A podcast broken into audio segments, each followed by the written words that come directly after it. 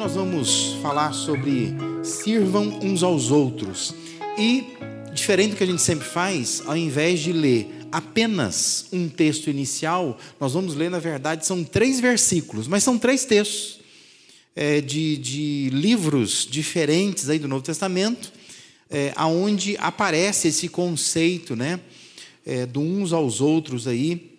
E eu quero que você me acompanhe é, nessa leitura aí, não sei qual a versão que você tem em casa, quem está aqui, né, qual a versão que você tem na mão, mas acompanhe, eu vou ler, você acompanha, é, na tela tem aí na versão da NVI. Diz assim, irmãos, vocês foram chamados para a liberdade, mas não usem a liberdade para dar ocasião à vontade da carne. Pelo contrário, sirvam uns aos outros mediante o amor. Isso é Gálatas 5,13.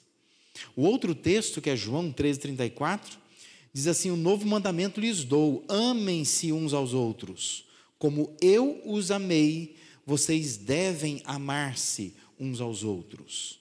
E 1 Pedro 4, versículo 10, diz assim: Cada um exerça o dom que recebeu para servir uns aos outros, né? para servir aos outros, administrando fielmente a graça de Deus em suas múltiplas formas. Sabe que as gerações passadas, e quando eu estou falando aqui de gerações passadas, eu estou pensando naquelas gerações mais recentes, né, dos, dos meus pais, dos meus avós, né, não sei que idade aí você tem, mas essas gerações é, passadas e não tão antigas assim, né, mais recentes aí, que viveu aí dos anos 40, 50 para cá, é, tinham uma certa dificuldade de verbalizar amor. Quem está aqui, que o pai já morreu, a mãe já morreu, ou o pai e a mãe são bem idosos, você sabe o que eu estou dizendo, né? Os nossos pais, eles é, não tinham muita facilidade de verbalizar amor. Né? Muitos de nós crescemos sem ouvir um eu te amo do pai e da mãe. E às vezes nem dos irmãos, porque isso não era comum nessas gerações passadas e passadas, como eu disse, não tão antigas, né, mas recentes mesmo, né? Praticamente a gente não ouvia isso. Claro que há exceções, né? É, deve ter alguém aqui ou alguém em casa vai dizer assim, não, mas uh, meu pai e minha mãe dizia que eu te amo, né? Mas em linhas gerais, isso não era muito comum as gerações mais antigas, elas não tinham esse costume de verbalizar amor. Porém, essa ausência do dizer não significava falta de amor, de jeito nenhum. Porque mesmo não dizendo, esses pais, eles expressavam por atitudes, por ações que nos amavam, né, que amavam seus filhos. E o que ocorria em muitos casos, é que, mesmo não falando nada sobre amor, os filhos cresceram se sentindo amados, embora cresceram nunca ouvindo isto, né? Nunca havia uma expressão, uma fala, uma frase, uma carta, né, que pudesse a pessoa ler que o pai e a mãe ama. Mas cresceram se sentindo amados apesar disso.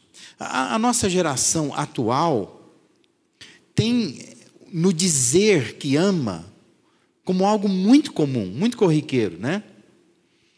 Para nós é muito mais comum a gente ouvir que alguém ama alguém. E nos nossos dias, na verdade, você ouve ou você lê pessoas dizendo que amam outras pessoas que nem conhecem direito, né? Mas é, é comum isso, né? É, ainda ontem eu, eu, olhava, tem, tem alguns lugares assim que ficam mostrando algumas gafes né, de Uber, por exemplo, né? mas o, o, o Uber, eu acho que ele se confundiu e ele foi pegar um cliente. E aí, ao pegar o cliente, ele pegou e falou assim: Ó, oh, você está aí dentro, eu estou aqui fora já te aguardando, né? Eu acho que ao mesmo devia estar falando com alguém, a namorada, a esposa, e falou assim: Eu te amo, né? E aí a pessoa que, tava, que ia pegar o Uber falou assim: Ô moço, obrigado, eu te amo também, né? Então, assim, é mais ou menos isso, né? Que você nunca viu na vida, você vai ver lá fora, mas você já disse que ama, tá bom, né? Porque para nós não é difícil dizer que ama. Porque nós estamos acostumados com isso. Então, assim, embora tenha se tornado tão fácil a gente ouvir que ama ou dizer que ama, isso não está fazendo com que as pessoas se sintam amadas. Na verdade, a nossa geração é uma das gerações que, mais, que menos se sentem amadas. Né? A gente mais ouve pessoas reclamando de que elas não se sentem amadas.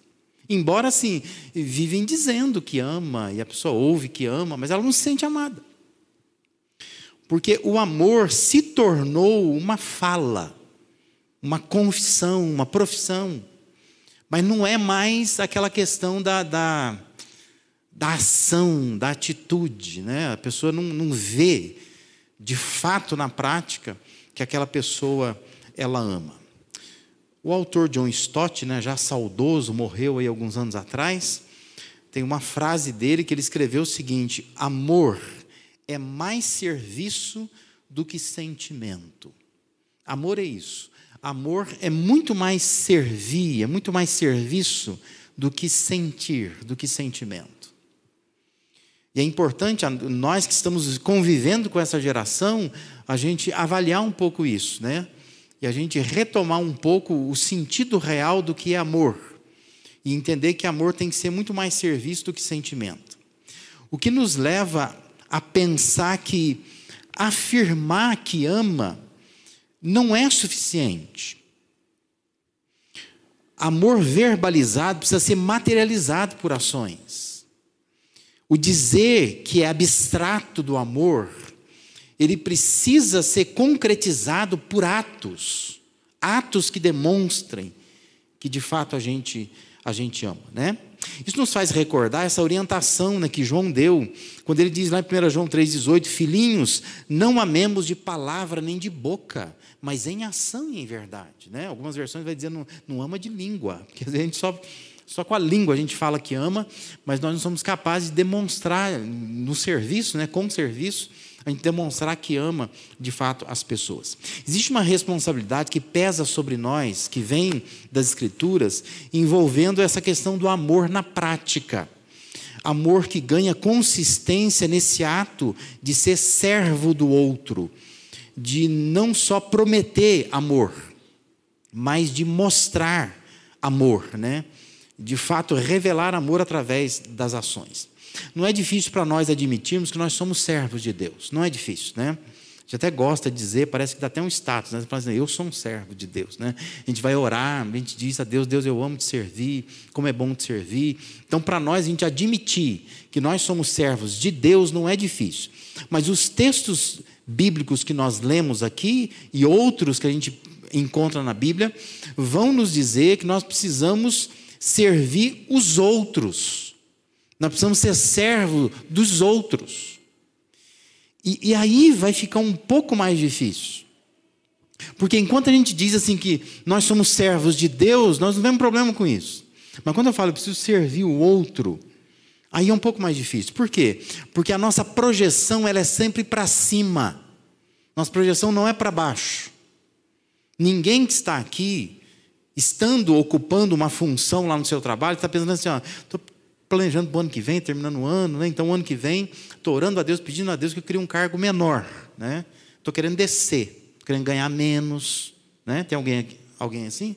Querendo isso? Ninguém está querendo isso. Nossa projeção é para cima. Você está olhando lá para o seu encarregado, lá para o seu chefe, pensando assim: oh Deus, manda ele embora. Porque eu podia ocupar a vaga dele, pegar o salário dele, né? Fatia dele da empresa e seria muito mais interessante. Então, assim, o nosso olhar está para cima, você não olha para baixo. Você nunca está pensando em ser menos. E quando a gente fala de ser servo, nós estamos fazendo uma projeção para baixo. Porque ser servo é colocar-se abaixo, é se curvar diante de outras pessoas. E nós não queremos, a gente se curva diante de Deus. Mas se curvar diante de uma outra pessoa, para nós é um pouco difícil. Nós não queremos fazer isso, né? Então, o que eu quero que você pense comigo nessa noite aqui é o que é preciso para tornar-se um servo de verdade, né? um servo carimbado por Deus, genuíno, né? com selo de Deus. O que é ser de fato um servo? Eu queria que você refletisse comigo nessa noite aqui. Como eu sempre falo, não é nada novo. Né? O meu papel aqui não é te ensinar novidade, o meu papel é te fazer recordar coisas que você já sabe, mas que por alguma razão você deixou de praticar, né? Então vamos recordar algumas coisas das escrituras. Em primeiro lugar, quando a gente fala de um servo verdadeiro, quando a gente pensa o que é um servo, ser servo é superar a disposição humana. Olha mais uma vez para o que Paulo escreveu aos Gálatas. Ele diz: Irmãos, vocês foram chamados para a liberdade. Mas ele vai dizer assim: ó, mas não usem a liberdade para dar ocasião à vontade da carne. Pelo contrário, sirvam uns aos outros mediante o amor. Eu tenho certeza absoluta que você já leu esse texto tirando ele do contexto. Você sempre pensa que nós somos chamados à liberdade, para não dar ocasião à liberdade, a liberdade para dar ocasião à carne, você está sempre pensando em pecado, coisas sexuais, coisas desse tipo. Eu sei que você pensa, né? Eu sei que você já pegou esse tempo e falou assim: ó, tá vendo? A Bíblia está dizendo que nós somos chamados à liberdade, mas não pode é, usar a liberdade para dar ocasião à carne, e você deve ter usado isso para enfiar o dedo na cara de alguém, alguém já usou para enfiar o dedo na sua cara, né? Mas olha só, o texto está falando que a inclinação da carne é para não servir. Por isso que ele está dizendo assim, ó, pelo contrário, sirvam uns aos outros mediante o amor. Aquela chamada NVT, né, a nova versão transformadora, ela traduziu assim: porque vocês, irmãos, foram chamados para viver em liberdade. Não a usem, não usem essa liberdade, porém, para satisfazer sua natureza humana ao contrário, usem-na para servir uns aos outros em amor. Presta atenção numa coisa. A natureza humana ou a disposição humana, ela não é voltada para o serviço. A nossa disposição humana não é voltada para fazer algo pelo outro.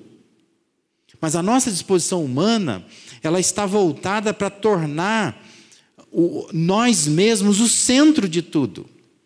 E nós, na verdade, queremos ser servidos. Nós não queremos servir. Observe o contexto aí, versículo 14 e 15. Diz assim: toda lei se resume num só mandamento: ame o seu próximo como a si mesmo. Mas se vocês se mordem e se devoram uns aos outros, cuidado para não se destruírem mutuamente. Porque essa é a tendência o, o rio né, corre para esse lado o rio da natureza humana. Nossa tendência não é eu estou disposto a servir. A nossa tendência é eu, eu, quero ser servido, eu quero ser visto, eu quero ser olhado, eu quero ser bajulado em algum grau. Né? Vida cristã genuína envolve superação. Vida cristã genuína é superar essa inclinação essa disposição natural que nós temos de querer que as pessoas nos cerquem e nos sirvam. Mas vida cristã de verdade é quando você consegue superar isto. E como Jesus ensinou, a gente nega a si mesmo. E a gente então passa a servir os outros, porque a gente permite que Deus nos torne servos dos outros. E então a gente não quer ser servido, mas a gente passa a querer a servir. Mateus 23, 11 e 12 é um registro daquilo que Jesus ensinou, né, que Jesus afirmava. Jesus diz assim: o maior dentre vocês deverá ser servo, pois todo aquele que a si mesmo se exaltar será humilhado, todo aquele que a si mesmo se humilhar será exaltado. Olha a matemática de Jesus, né? Esse é o ensino dele. Ele ensinava isso. O maior entre vocês deverá ser servo. Então, se você olha para cima, se a sua projeção é para cima, você pode até ter uma função acima, mas você tem que entender que quem está lá em cima precisa servir. O maior entre vocês deverá ser servo de vocês. Se você quiser se tornar um servo de verdade, né, com carimbo, com o selo de Deus, um, um servo genuíno, você vai precisar lutar contra você mesmo. Porque quem não está querendo ser servo é você, entendeu? Você não quer. Porque essa é a disposição humana, a nossa disposição natural, a nossa inclinação humana, pende muito mais para esse desejo de querer ser servido do que o impulso de servir. Então, se você quiser se tornar um servo de verdade, você primeiramente vai ter que fazer isso, vai ter que superar você mesmo. É uma questão de superação. A grande briga será com você. Porque a sua inclinação natural vai ser a de não servir. Você não vai querer servir, né? Contexto de igreja isso é muito comum, né? Quando a gente fala, por exemplo, de, de ocupar funções, fazer tarefas na igreja, grande parte da igreja não quer assumir responsabilidade. Por quê? Porque isto envolve serviço. E nós não queremos esse tipo de serviço. A gente gosta mais de vir à igreja, a gente gosta de ser servido, não é? As coisas prontas, né? A gente chegar aqui no domingo e falar assim, irmãos, hoje eu não vou pregar. Eu vou distribuir texto para os irmãos, os irmãos vão meditar nesse texto e no final nós vamos compartilhar o que, que nós o que, que nós aprendemos. Você vai fazer uma cara assim. Hum, se continuar assim, não vou vir mais. Porque eu vou ter que fazer, vou ter que trabalhar, vou ter que meditar, cavucar o texto. Não. Eu gosto quando o pastor vem e dá, assim, sai pronto para a gente. Então a gente fica ali só. Se a cadeira fosse um pouco mais inclinada, ia ficar mais gostoso ainda, né? Fica inclinadinho ali, só vai, pastor, fala. Essa voz mansa e suave, né? Vai falando, a gente vai engolindo aqueles ensinamentos. Ai, que coisa deliciosa, né? Mas a gente não quer trabalhar, né? a gente não quer servir. Porque percebe? A sua natureza luta contra você. E se você quer ser um servo carimbado por Deus, é sua primeira luta, você luta contra você. Você tem que superar a si mesmo, você tem que se superar. Porque ser servo é uma questão de superação. Você vai ter que lutar contra você. Porque a tendência humana não é querer servir, a tendência humana é querer ser servido. Em segundo lugar, o que é preciso para que a gente possa tornar um servo genuíno? É preciso seguir o exemplo de Jesus. Olha só. João 13,34 registra as palavras de Jesus, né? um novo mandamento lhes dou, amem-se uns aos outros. Aí ele vai dizer assim: ó, como eu os amei, como eu os amei, vocês devem amar-se uns aos outros. Ou seja, Jesus se coloca como exemplo. Ele diz assim: ó, eu quero que vocês se amem uns aos outros. Mas como é que vocês vão amar uns aos outros? Do jeito que eu amei vocês. Então, esse é o exemplo. E como que ele nos amou, né? Como que ele amou aqueles discípulos que ele estava falando ali, lá atrás? Veja que o versículo 1 do capítulo 3 de João diz assim: Um pouco antes da festa da Páscoa, sabendo Jesus que havia chegado o tempo em que deixaria este mundo e iria para o Pai, tendo amado os seus que estavam no mundo, amou-os até o fim. Isso é um, um início, né, de uma descrição de quem está escrevendo o texto, né, do João lá, né? Ele escreve dizendo assim, ele faz essa constatação, né? Diz que Jesus, tendo amado os seus que estavam no mundo, eles, ele amou esses homens até o fim. Até o fim ele os amou. E ali naquele cenário, ele começa a demonstrar na prática o que, que é amor de verdade, né? E ele passa então, você sabe, né, uma, é uma forma vívida que se tornou muito conhecida entre nós, embora só João cita isso, que é o chamado lava-pés. E você sabe que este ato é conhecido mundialmente, até por alguém que nunca leu a Bíblia, e nem crê em Cristo, e nem crê nada na Bíblia. Mas assim, é, é uma cena inesquecível, maravilhosa. Como que pode? Alguém que é conhecido, reconhecido como mestre, ele começa a se inclinar diante das pessoas e ele começa a lavar os pés daquelas pessoas. É bom lembrar que esse ato envolveu o se curvar diante do outro, né? Esse ato de Jesus envolveu tocar o outro, envolveu limpar o outro, né? Lembrando que naquela época é, as ruas eram todas sem asfalto, era tudo terra, não é? e as pessoas usavam sandálias, sapatos abertos, então os pés estavam sujos mesmo, de verdade, né? E diz que ele lavou os pés dos seus discípulos, ele lavou, não é que ele jogou água, ele lavou, ele limpou, e isso envolveu um gesto de se curvar diante deles, de tomar nas mãos o pé de cada um, de pegar água, pegar sabão, sei lá o que tinha na época, e lavar, limpar, massagear esses pés, né? deixá-los limpos de fato. Então, João estava dizendo assim: olha, a gente percebeu nessa cena que Jesus amou seus discípulos e amou-os até o fim.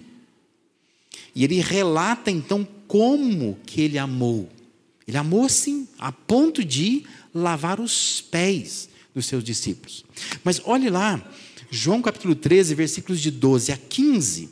Olha que relato, né? Diz assim: Quando terminou de lavar-lhe os pés, Jesus tornou a vestir sua capa e voltou ao seu lugar.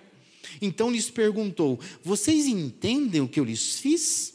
Vocês me chamam mestre e senhor, e com razão, pois eu o sou. Pois bem, se eu, sendo Senhor e Mestre de vocês, lavei-lhe os pés, vocês também devem lavar os pés uns dos outros. Eu lhes dei o exemplo para que vocês façam como lhes fiz. Jesus disse isso. Jesus estava dizendo: olha, você quer ser um servo genuíno? Então você siga o exemplo que eu estou dando. Porque se eu sou o mestre, o Senhor, se eu sou capaz de servir, você tem que ser capaz de servir. Porque ser servo de verdade é seguir o exemplo do mestre, é seguir o exemplo de Jesus. Se Jesus serviu, você precisa também servir.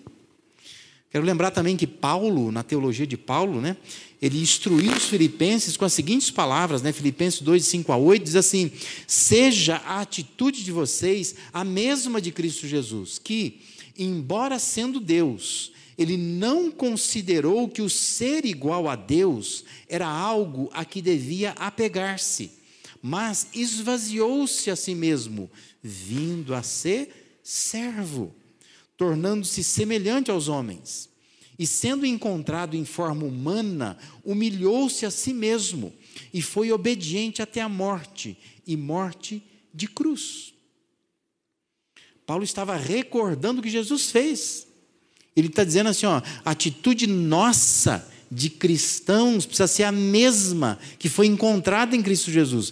Porque ele, sendo Deus, ele não julga que ser Deus é uma coisa que ele tem que se apegar. E ele é capaz então de abrir mão disso e se colocar como servo. Quem você é? O que você faz? Você se formou no quê? Né? Que função que você ocupa? Que tipo de função pode nos dar uma importância maior do que o fato de ser Deus? O texto está dizendo que Jesus, sendo Deus, não se apegava, ele não estava com as unhas cravadas na posição de Deus. Mas ele foi capaz de, de abrir mão disso, ele se esvaziou, diz o texto, e diz que ele veio a ser servo, ele se torna um homem semelhante a nós. Por que, que você não é capaz também de servir? Servir ao outro nos identifica com o nosso Salvador. A gente se torna parecidos com Ele. A gente vai ser como Ele. Ele se esvaziou e não tem motivo para nós nos enchermos de orgulho e de arrogância. Nós precisamos também nos esvaziar e nos tornar servos, porque isso não nos diminui de forma alguma, assim como ser servo não diminuiu Jesus. Você não será diminuído se você pensar assim, não, eu vou, eu vou servir, né?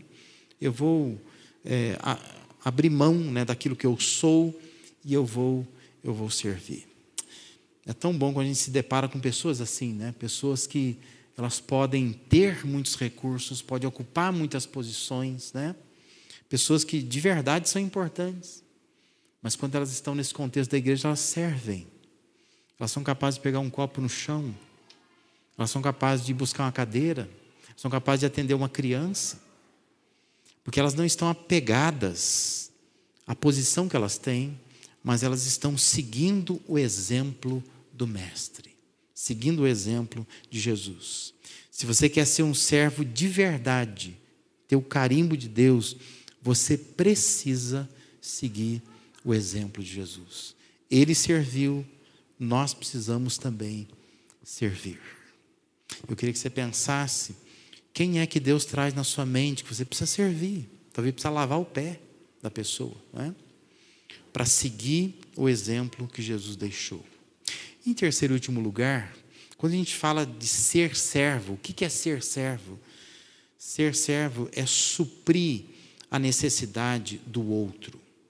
Olha lá, 1 Pedro 4,10, a gente já leu no início na versão da NVI, o que está aí é a versão da NVT, que diz assim: Deus concedeu um dom a cada um, e vocês devem usá-lo para servir uns aos outros, fazendo bom uso da múltipla e variada graça divina. Se atente a uma coisa: quem Deus te fez ser, o que Deus te fez ter, é para servir os outros. A maneira como Deus tem te dotado de capacidade, de habilidades, tem como propósito suprir necessidades, especialmente no corpo de Cristo, que é a igreja. Servir um ao outro é uma forma de, nas palavras da, da, daquela versão do Almeida, revista atualizada, é uma forma de demonstrar que somos bons dispenseiros da multiforme graça de Deus. Nós estamos suprindo necessidades, estamos distribuindo graça de Deus para as pessoas. É, é isso que é servir. Servir é suprir necessidades. Quer ser um servo com carimbo de Deus? Você precisa suprir necessidades. Pensar assim: olha, tem necessidades. E Deus me dotou de capacidade. Então o que eu vou fazer? Eu vou servir. Mas entenda, quando você está servindo, você está distribuindo graça de Deus. Porque o que você tem, você recebeu de Deus. De forma que você se torna um canal de Deus, então, para abençoar alguém, para servir as pessoas. E é muito importante que a gente entenda isto.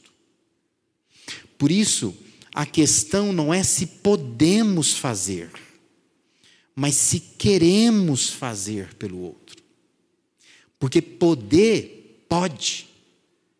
Pode porque Deus dotou, Deus deu condição. Mas a questão é se eu quero fazer.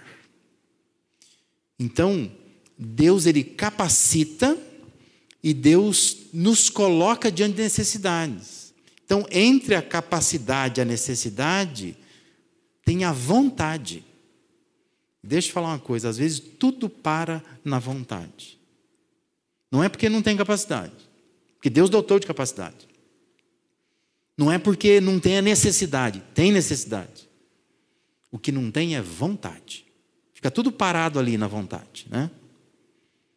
Porque a pessoa não está querendo servir ao outro, porque não entendeu que Deus deu para servir o outro. De forma que servir ao outro, a gente está abençoando pessoas, distribuindo graça de Deus para as pessoas. Significa que servir uns aos outros nos desafia a vencer o egoísmo, o egocentrismo, a demasiada atenção que nós damos a nós mesmos. Mexe com a nossa vontade e, na verdade, conclama pela nossa vontade, né? Servir uns aos outros reclama pela nossa vontade.